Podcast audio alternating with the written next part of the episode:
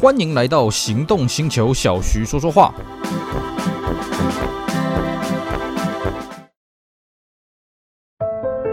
当科技遇上极致守护，当听感无限延伸，释放感官的驾驭之旅，你将习以为常。All New CR-V 搭载顶级 BOSE 音响，Honda Connect 全车十具辅助气囊。为你从容实现御风而行的感官享宴，想品味 All New CR-V 新质感风范，欢迎亲临 Honda Cars Honda。Hello，大家好，我是 Celsius，非常高兴呢，又在这边跟大家空中聊聊天。今天我们来跟各位聊一个有趣的话题，我们来跟各位聊聊台湾的高速公路记忆。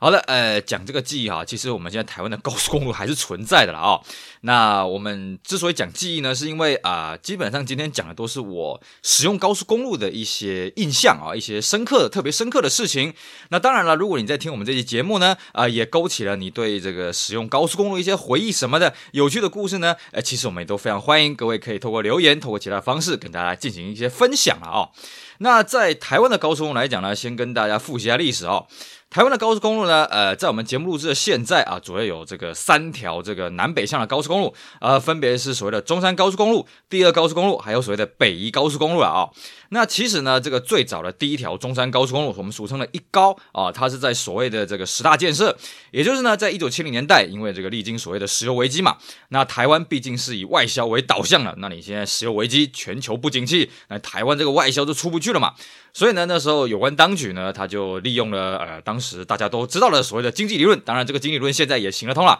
当今天外销外需不行，那我们就扩大内需嘛，所以就这个加紧了啊，在台湾本地的投资。那么总共推出了十项的重要的建设，那其中呢有一项建设就是所谓的南北高速公路，也就是我们现在讲的这个所谓的中山高速公路啊。那中山公路公呃中山高速公路呢，我如果记得没错，应该是在一九八零年全线通车的啊。如果我记得没错的话，因为那个真的是年代久远了啊。那一开始通车的时候也很好笑了哦，一开始通车的时候被人家骂啊，你盖这条高速公路干什么呢？因为各位你要想一想哦，一九八年那个时候台湾呢才刚准备要进入家庭轿车的时代，也就是说在那个年代了啊，基本上你是坐轿车长大的人还算是非常少。当然到我的这一辈呢，在我这辈啊、这个身边的人呢，坐轿车长大的就相当的多。那像我们这一辈的子女呢，基本上都是坐轿车长大了啊，除非今天你住在大都市，有一些这个大众运输系统啊，有一些公车什么很发达的。但是呢，呃，在那个年代啊，这个汽车这种东西还算是奢侈品啊。因为我如果记得没错的话，那个时候大学毕业生啊，这个月薪，呃，要去买一台车，可能要存钱存个不吃不喝要七八年左右了啊。如果记得没错的话，所以呢，汽车算是一个奢侈品。那你今天搞了一个这么长的一个高速公路，那时候啊，中山高好像是呃全长三百多公里了啊，还没到四百公里。那么就就被他批评了，哎呀，你这是给有钱人铺路的，哎呀，你这个是怎样怎样有的没的啊、那很好笑的是什么呢？哎，二十年之后，哎，台湾的经济这个全面的起飞啊，那么家庭轿车呢越来越多啊，每个每户每户几乎都可以买车了啊、结果呢，这高公路那个堵得一塌糊涂啊，然后大家就会骂，哎呀，你这高速公路怎么当初盖那么窄呀、啊？哎呀，你怎么都没有想到这些？哎呀，你要去改善这些东西啊。我们只能说了啊，这个民意如流水嘛，对不对哈？当年呢盖出来呢，被人家说是这些有钱人专属的这个这个跑道，那么后来又说什么？哎呀，你怎么盖得那么窄了啊？所以这个真的是有关当局难为了。不过我们不得不说哈，单就这个小故事，你就会看得出来，其实当年在盖高速公路人呢，真的是有远见啊。怎么讲呢？第一个啊，在这个一九八零年那个时候啊、落成的这高速公路，那它肯定是一九七零年代开始盖的嘛，对不对？所以它具体几年开始盖的，我不是很清楚啦。那那个时候呢，你要盖这种高速公路，你要去征收这些土地啊，你要去协调这些土地呢，当然比现在好很多了。你说现在你还要想想办法去盖一条这个台湾的所谓的第三高速公路呢，我觉得非常困难，因为当年呢，你在盖这个第二高速公路的时候，其实就遇到很大很大的问题了啊。所以呢，各位你看啊，你看这个地图啦，这个台湾的第二高速公路，我们俗称的二高呢。它其实啊，这个绕的弯弯曲曲，而且绕的都是一些荒郊野外的东西。第一个，它是说啊，我们要平衡城乡差距嘛。你以前这个中山高速公路一高有经过的城市呢，我们二高基本上就不经过。第二个是什么呢？哎，因为这些荒郊野外的土地比较好处理了啊、那那个时候，呃，我记得二高在兴建的时候，最大的问题是什么呢？最大问题就是迁葬，因为它经过了很多这些啊所谓的夜总会了啊、那这些迁葬呢，可是各位你现在在开这个台湾的二高呢，你会发现啊、哦，其实哎，你常常会经过一些夜总总会了啊。所以大家有人说了，呃，二高的这个阳气比较虚，阴气比较重了啊。由此一说，当然这个大家参考参考就好了。所以呢，在这个一高当初新建的时候呢，哎，你要征收这些土地，你要处理这些交通的动线什么的，非常的简单啊。再来是什么呢？他们也有发现啊，其实呢，在这个那个年代，虽然嘉陵轿车的时代才刚起来，但是总有一天呢，呃，台湾也会像其他的这一些市场一样啊，这个嘉陵轿车人手一台。所以其实啊，在当初在规划的时候呢，他就已经预设我们这个高速公路呢，要从这个每边两线道加一个路肩呢，变成三线道加一个路肩了啊啊，这样子算起来应该是啊，来回六线道加路肩了啊。所以呢，我不得不佩服这个当初这个建设者的用心啊！因为其实，在大概距离我们节目录制现在大概将近二十年前了，那时候就是因为堵车堵翻了。大家拼命骂，哎呀，每年这个过年过节啊什么的啊，周末啊，尤其我们台湾啊、这个实施了这个周休二日之后呢，哎呀，这个礼拜五、礼拜六、礼拜天呢、根本高速公路变成停车场了，是不是？所以呢，有关当局除了着手新建第二高速公路以外呢，还有就是把这个中山高呢做成这个拓宽了啊、那所以呢，我们现在啊、在开的这个所谓的中山高速公路，其实都是已经拓宽完的了，甚至还有人批评说啊，为什么这个还不够宽啊？三线道不行，要四线道啊？那不好意思，那真的是没办法了、当初真那没有预测到说我们这个需要用到每边视线到加入间的这种宽度了啊，所以呢，这个也蛮好玩的啦。这个当初啊，这个我记得当年，呃，这个路拓宽的差不多了之后啊，中山高也拓宽了，大部分成为三线道之后呢，那么二高也全面启用了。我记得那一年的过年假期，真的全台湾的这个西半部真的没有堵车啊？为什么呢？因为你忽然多了一倍的这种交通的疏导量啊，对不对？可是隔年就开始堵车了，为什么？因为大家觉得说，哎呀，去年没有堵车，那我们可以今年可以拼命开车，我们今年可以拼命买车嘛？啊，所以我记得那个时候那一年的汽车销售量，呃，就是隔年的汽车销售量变得非常的好。然后呢，这可怜的这个，在隔一年的过年呢，又开始堵车了啊！当然，这是一个这个当年的轶事了啊。那还有另外一个事情，可以跟跟各位讲啊。其实呢，这个中山高的在拓宽成这个三线道，从两线道变成三线道的时候，那一段期间真的是个交通黑暗期，真的是非常恐怖啊！为什么？你要想一个问题哦，他今天拓宽，他是不是要把路肩封闭嘛？对不对？因为你要往外去延伸，虽然它有这个预留的这个空间，但是你还是要往外延伸做施工嘛，对不对？可是你路肩在封闭的时候，你也不可能说哦，你就封闭路肩的这个宽度，诶，你一定要把它吃出来哦。等于说你原本的两线道，那两线道呢，呃，我如果我我我是不知道具体的数据了啊、比方说，原本两线道每线的这个宽度是三米五，那你可能为了要这个路肩要施工，而且你施工一定要围里要围出来嘛，所以你可能这个两线道呢，可能就缩短这个车宽为这个车道宽为三米啊、那其实这个就差很多了，为什么呢？因为那个时候那阵子正好我常。常常开车从台北到台南啊，这样子呃回家啊，什么办事情什么有的没的啊，我那时候真是超刺激的。为什么？你要想一想哦，我们讲这三米五的宽啊，三米五的宽对一般小轿车绰绰有余嘛。我们一般轿车大概就是一米七、一米九啊，顶多像美国车可能有两米宽嘛，对不对？哎，各位啊，高速公路不是说小轿车在开呢，高速公路还有什么大卡车那个运菜的那种大货车连接车在开啊，那种车的宽度都是两米二左右啊，而且你这个在开的时候，你难免车子会。不可能保持原本的呃永远的直线嘛，对不对？你难免会稍微偏一下方向盘啊，稍微再调整一下。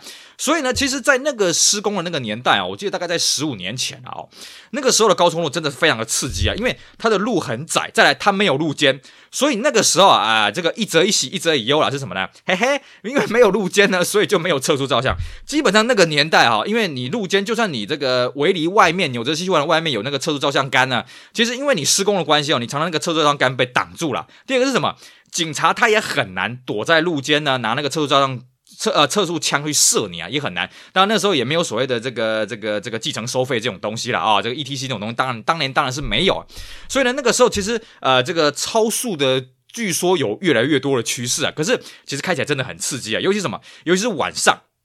你车道呢变得那么的窄。然后呢，你晚上啊，你这个视线又不良，那这个大车又这么的多，对不对？尤其是什么？尤其是你要从交流道、从匝道汇入到主道的时候呢，你外线车道啊，就是这个卡车嘛，对不对？那你可是你要进去外线车道，那旁边路肩又在施工，你的缓冲区非常非常小啊。哦，那时候上高速公路基本上都是很刺激啊，就是你会看到一些大车按你喇叭，叭，或者是那个赶快闪你大灯，噔噔噔噔噔，哦，有的没的。哦，那个时候真的上高速公路跟玩命一样，尤其是那个晚上的时候，因为晚上你那个距离感真的是不 明显啊、所以那一阵子我在开高速公路都时候都开得胆战心惊啊。当然我刚刚讲有些车友说，哎呀，反正这样子没办法超速啊，这个没办法测速嘛，所以我们就可以开快一点啊。当然我们必须讲啊，这个我们节目这个这个公开播送了，所以我们必须讲啊，这个超速就是违规行为啊，这个请请勿模仿啊。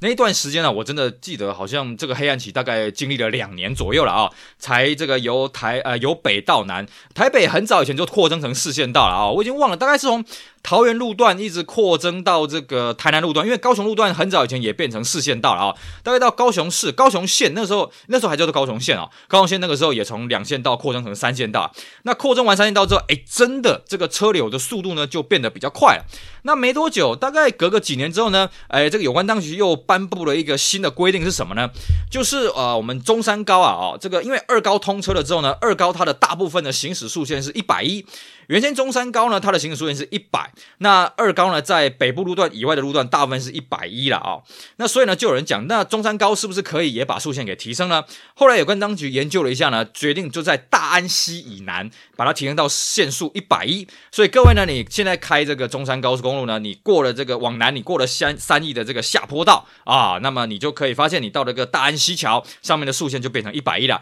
那反过来，你往北的时候，你要上大安溪桥之后，你要爬这个三义坡呢，那就时速变成一百了啊、这是当时的一个有趣的一个变化了啊、当然呢，现在也有人在提提议说，是不是要把这个速线提到一百二了啊？不过我觉得，其实啊、这个速线提上去，我们基本上我们大家驾驶素质要出来了啊！这个当然这个讨论是很多了啊，这也跟我们节目比较没关了。那么讲到这个三线啊，两线道变成三线道呢，其实还有个东西可以跟各位补充是什么呢？各位有没有印象？你早年在开高速公路的时候呢，那个车道的分隔线跟我们现在分隔线完全不一样。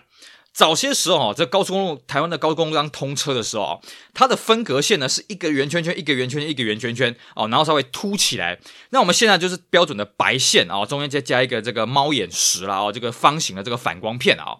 早年那个东西啊，那个一点一点，那个据说是学美国的。比如说呢，你车子只要一碾上去，车子会感觉到明显的跳动。可是呢，这个东西有个缺点是什么？它久了，像台湾这个多雨，而且台湾有地震、有台风哦。久了之后，这个猫眼的这种这个啊、呃，这种算是标圆圈圈的这种标示啊，哦，它会整个被跑起来。那变成说，他就要定期去重新去补绘这个线啊。那各位也知道，这个标线的施工呢，比我们刚刚讲的这个拓宽的施工还要麻烦。因为你标线施工，你不可能是封闭一个车道，你一定是封闭两个车道。那你在高速公路，你封闭两个车道的话，那你可能只剩路肩一个车道啊，那个真是塞死了。所以后来呢，有关当局发现呢，哎呀，这个车流量越来越大呢，在缝补这个标线呢越来越麻烦。所以呢，后来就改成我们现在看到的一条白线，一条白线，然后中间再挖个猫眼石。那如果猫眼石真的跳掉的话，其实你白线你的反光功能还是在的。而且你说，啊，不管是什么气候，真的要把这个白线整个给弄不见，我觉得真的是有点困难了啊、哦。所以呢，这个后来我记得。大概这种猫眼石的标线，大概用了十五年左右，就慢慢的更换成这个直条的这种标线啊、这个也是一个有趣的一个变革，不知道各位还有没有印象呢？那当然了，呃，这个我自己因为工作关系，常常开车这个往返台北、台南走这个高速公路，那所以呢，我们在开长途呢，难免就要去这个休息站去嘘嘘嘛啊，然后倒个垃圾，然后顺便在车上睡个觉，呵啊，当然了，这个睡个觉，我们要跟各位提醒啊，你在车上睡觉，如果你开冷气的话，记得这个这个车窗一定要开个小缝啊，避免你这个车内这个二氧化碳中毒啊啊。这是一个很重要的一个观念。那么我们常常进休息站哦，其实像现在啊，我在开高速公路的时候，我还蛮喜欢这个台湾这个不管是中山高或者是二高的休息站哦。在以前我是超级讨厌的啊，我必须这么讲啊。这个台湾的这个高速公路休息站有几个呢？其实我背的不是很出来了啊。之前休息站在跟各位聊休息站的那一集的时候，我还可以把这个中山高啊由北到南的休息站一口气把它背出来啊。呃，这个啊不是休息站啊，收费站了啊。这个服务区呢？啊、呃，我记得由南到呃由北到南，这个好像是中立，呃，然后湖口啊、呃、泰安，呃西罗，呃新营仁德，好像这几个吧啊、哦，不管。那以前为什么很讨厌这些休息站呢？第一个，那时候休息站的规划不是很好，就是它的停车位不够，你常常会没有位置停。第二个，它的站体真的是破破烂烂的，就是它从这个一九八零年落成那个时候呢，嗯，它的站体还算是 OK 啦，不算是很新颖。可是呢，你用了二十几年之后呢，啊，这个就觉得这个站体破破烂烂的，那就算了哦。这种是里面的东西啊。又很贵啊！我记得那个时候随便买一个什么排骨套餐啊，就要一百三十块钱。各位，那是十几二十年前的事情啊。然后重点是什么？还是有够难吃的，爆难吃的哦！这个真的是大家有目共睹啊。正是因为哦，当年中山高这个休息站东西又贵又难吃啊，所以呢，造就另外一个文化叫什么？叫做吊绳便当了啊。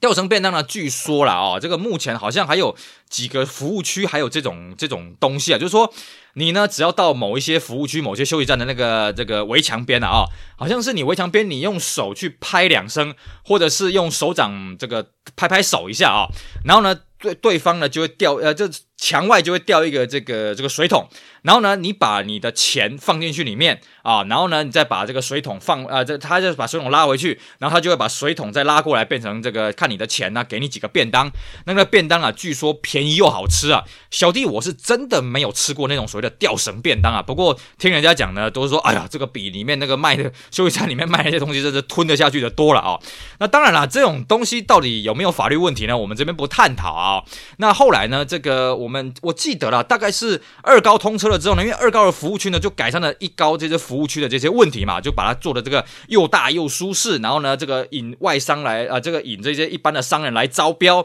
变成一个小商场啊，甚至卖一些当地的名产，找一些当地的美食小吃店来进驻啊。哦，那那个时候，同时他也去改善了所谓中山高这些服务区啊。现在至少我觉得在台湾来讲，这个中山高呢，跟这二高的服务区呢，哎，我也觉得这个里面真的是整理的有模有样了啊。这个东西呢。不能说很便宜啊，但是我觉得它小贵一点是应该的啊，不会像以前哦，真的是一百三十块钱的东西呢，只能买到外面大概五十块的这种价值啊。各位了解讲，一百三十块不是现在一百三十块啊，是二十年前一百三十块啊，二十年一百三十块相当于现在可能两百块钱了啊。可是你买到只是五十块价值的东西啊，那真是受不了。现在呢，大概就是你可能比外面贵个大概一成两成的价钱，那我觉得还 OK，而且里面呢有这个冷热开饮机啦，啊，有一些什么服务台啦，有些名产店啊，有些便利商店啊，我觉得现在在的这个。呃，一高也好，二高也好，这个服务区呢，真的是做的算是有模有样了啊，比起以前真的是差有够多了啊。那我们继续再跟各位聊一聊啊，其他啊，我在使用高速公路上面遇到一些有趣的事情啊。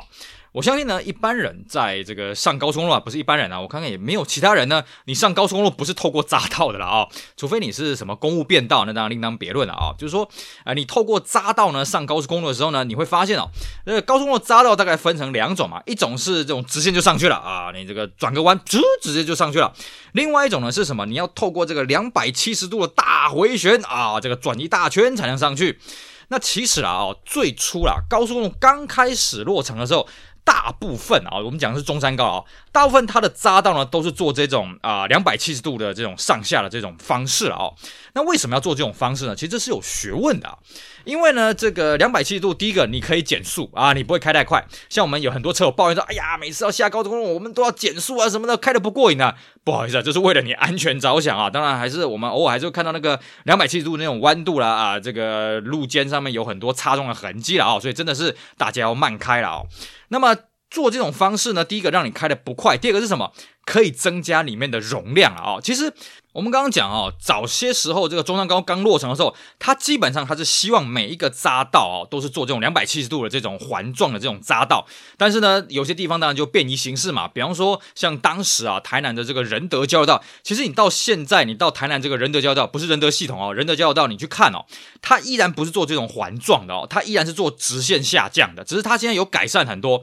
我记得在我以前很年轻的时候啊，这个仁德交流道它就是直接冲就下去了啊。那它的匝道到平面道路的这个红绿灯呢，大概也就一两公里啊。哦，其实那个路程很短。然后那个时候常常发生重大事故，什么重大事故呢？就是放鞭炮。放鞭炮的意思是什么？就是有大车它要下来之后，那可能下面的小轿车啊，因为停红绿灯的方式回堵了，然后大车就一路撞，它可能打瞌睡，砰砰砰砰砰砰一路撞。我记得那个时候，不管是大货车呀，或是这些公路客运的啊，常常在这个仁德交流道发生重大事故啊。所以呢，像我们这边仁德交流道呢，它就不断的往后延伸哦，把这个匝道的距离呢，本来从一两公里变成三四公里，然后呢，甚至又拓宽一个单。专属的道，或者甚至把它变成两线道什么的哦，慢慢去改善这些问题啊。所以呢，其实正规来讲，你还是用两百七十度会比较好啦。只是不得不说啊，两百七十度你在这个腹地的宽度来讲会占得比较大一些啦。所以有些居民啊什么会抗议啊。而且还有一点啊，你当初你在盖高速公路的时候，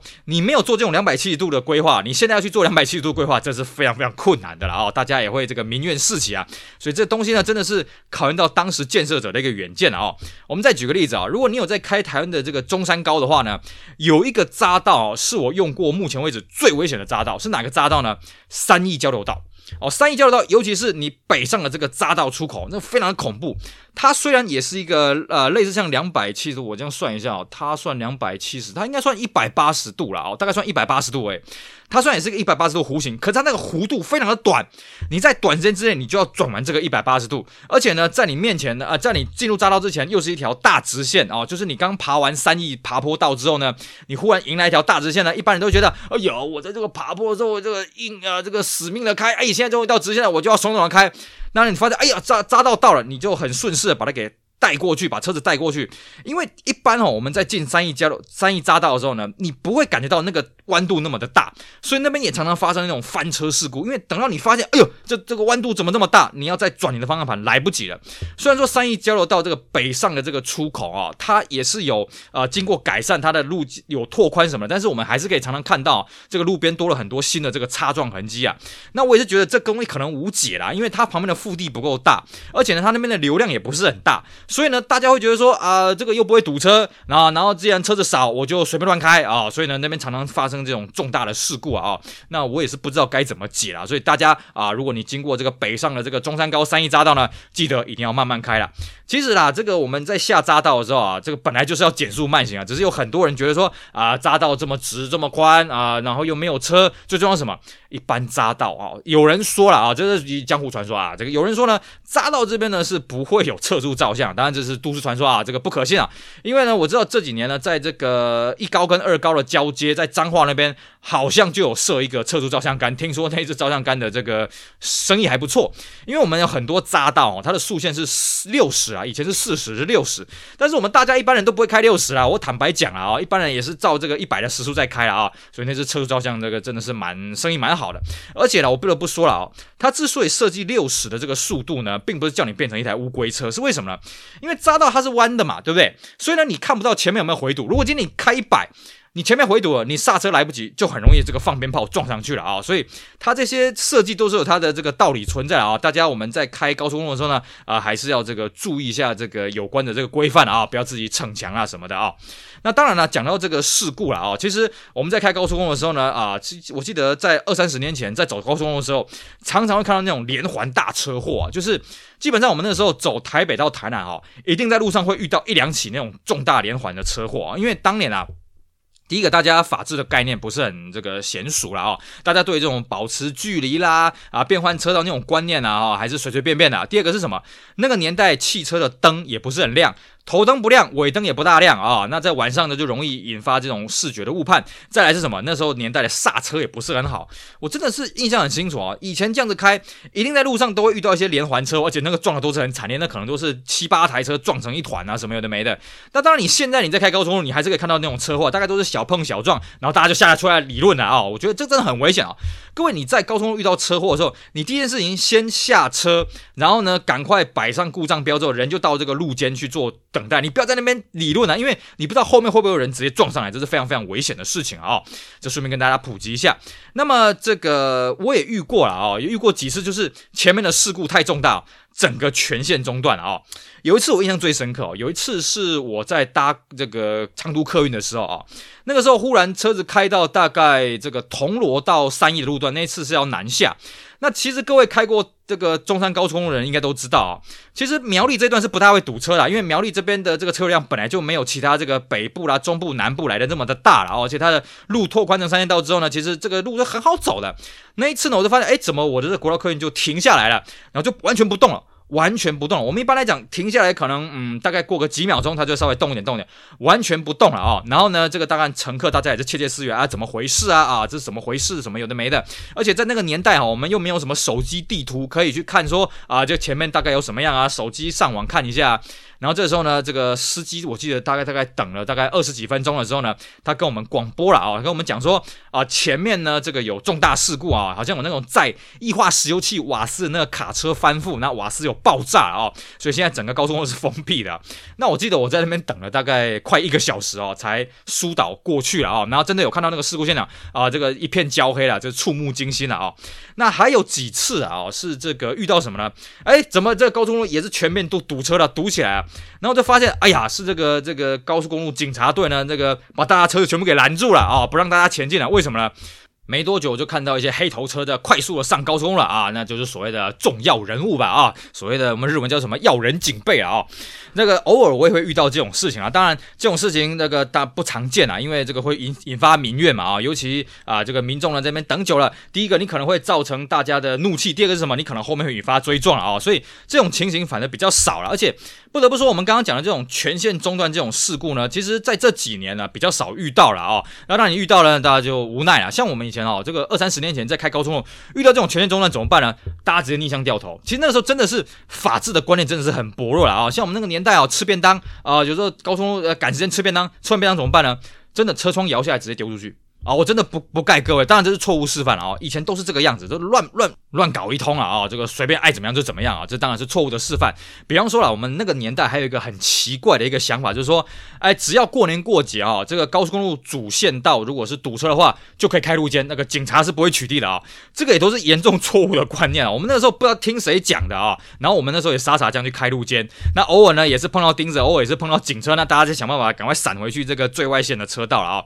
不过说到路肩这个东西啊，其实呃我们在台湾开高速公路呢，我们是很习以为常，就是说某些容易堵车路段呢，在尖峰时刻啊、早高峰、晚高峰的时候呢，啊，它会这个规定就是说路肩开放通行，或在假日的时候，它会机动去调整这个路肩开放通行哦。我们在台湾我们开的是很普遍的啊、我记得呢有几次我带这个外国的朋友，这个日本的车友啦，这个荷兰的朋友呢，啊，这个跑行程，哎，正好遇到这个路肩开放，我就去开路肩。他们都是一副不可置信样，他跟我讲，这样真的没关系吗？哎，在他们那边，在他们国家开路肩，无故开路肩是个很严重的违规呢。我说没关系，这边是开放，我还指这个路标给他们看。但他们每一次呢，遇到我开路肩，他们都是那种眼睛瞪大瞪那个大大的啦哦。后来我去研究，哎，真的哎，在日本跟在荷兰，基本上路肩就是那种危急的时候才可以用。主线再怎么堵，它就是不会开放路肩，除非说主线已经完全阻断了了哦。所以呢，这也算是一个相当有趣的一个经验了啊。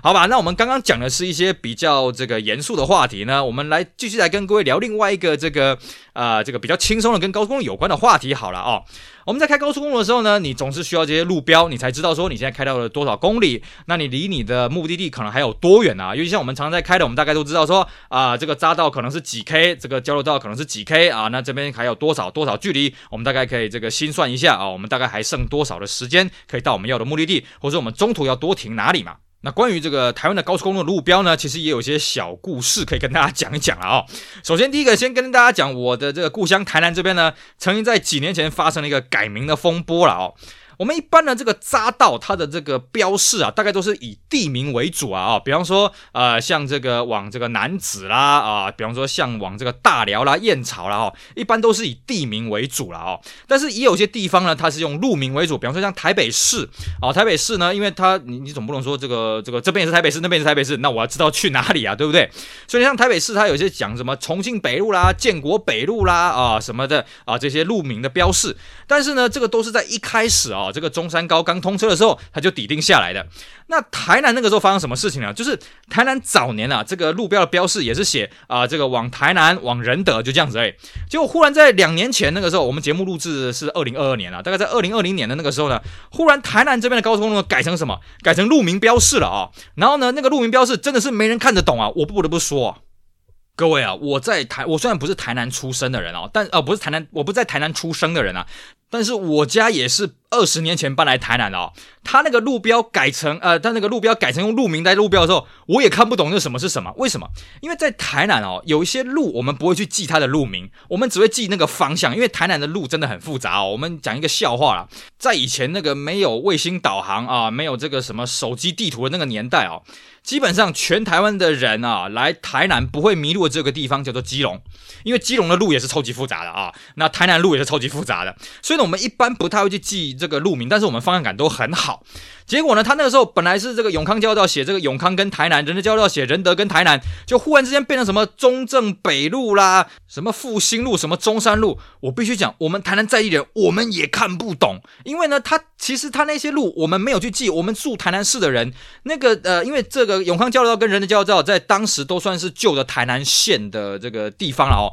我们不太去记台南以前台南县的这些路名，所以呢，那时候一改完名之后呢，大家全部都跳脚了啊、那时候这个闹得很大，后来有关当局呢，赶快再把这个路名再把它改回去啊，改的比较啊、这个还是改成地区性的标示，比方说仁德啦，这个台南市东区啊什么的啊、才平息大家的众怒了啊、这也算是当时一个很有趣的一个故事啊。那另外一个呢是，各位有没有发现哦？我们在中山高，我们在一高的休息站的路标哦，其实你发现这个路标呢，它被遮起来了哦。各位你回想一下哦，你今天去，比方说我们之前讲的什么新营服务区啊、仁德服务区啦、啊、哦、西螺休息站啊，你去看哦。它的那个休息站那个标示，它会写这个什么？比方说新营服务区，然后下面会有几个图样嘛？哈，会有一个加油站的油枪的图案，会有一个这个碗筷的图案，然后呢，右边那个图案都被涂掉了。各位记不记得那是什么样的图案呢？哎，这个很有趣哦。其实啊，在早年高速公路刚通车的时候啊，右边那个图案是一只修车的扳手。为什么是那个东西呢？因为在早年哦，那个道路条件不是很好的时候，当然那时候高速公路铺得很平了哦，平面道路平面道路不是很好的时候呢，那个时候呃车子的品质也不是很好，所以呢你常常开到一半会故障什么的。那那个时候高速公路刚通车的时候，在这些收费站啊不是收费站休息站的服务区，它就会有这个特约的这种车商在那边驻点维修啊。我记得像台湾的福特曾经是当时高速公路的一个。驻驻点那个维修厂商了哦，所以他会标榜那边可以修车啊、哦，这算是一个时代的演进。但是呢，这个修车的这种驻点好像在二十几年前就已经废掉了，所以呢，你就会看到以前这个休息站的这个看板呢，他就把这个扳手把它给涂掉。当然后来通车这个第二高速公路，所谓是俗称的二高了啊、它的休息站就没有这个标示，所以你就看不到它这个涂下来的呃涂起来这个东西了啊、这个下次各位如果经过这个服务区休息站的标示的时候，记得可以看一下。当然这是中山高的了啊、那么另外还。有一个啊，其实呢，这个路标啊，当年这个台高速公路刚通车的时候，路标就采取双语的方式啊，就是上面是中文啊，下面是英文啊。